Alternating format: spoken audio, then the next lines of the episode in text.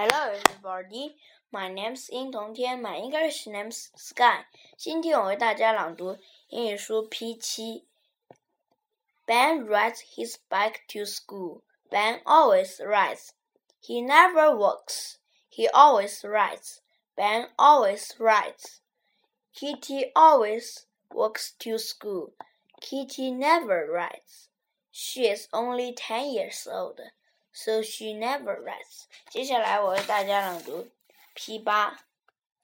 Look and say, How do you come to school? I come to school.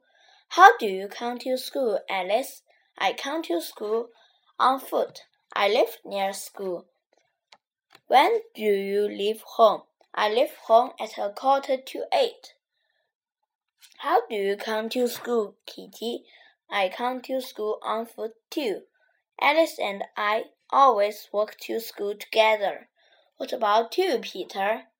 I don't live near school. I come to school by bus. I leave home at about 7:30. When do you arrive at school? At about 8 o'clock. 接下来我为大家读 P 九。Say and act. Look at this poster. Where do you cross the road? We cross the road at traffic lights or at zebra crossings. That's right. How do you cross the road? We wait on the pavement for the green light. We look left first, then look right, and then cross the road. That's correct. Walk quickly, but don't run on the road.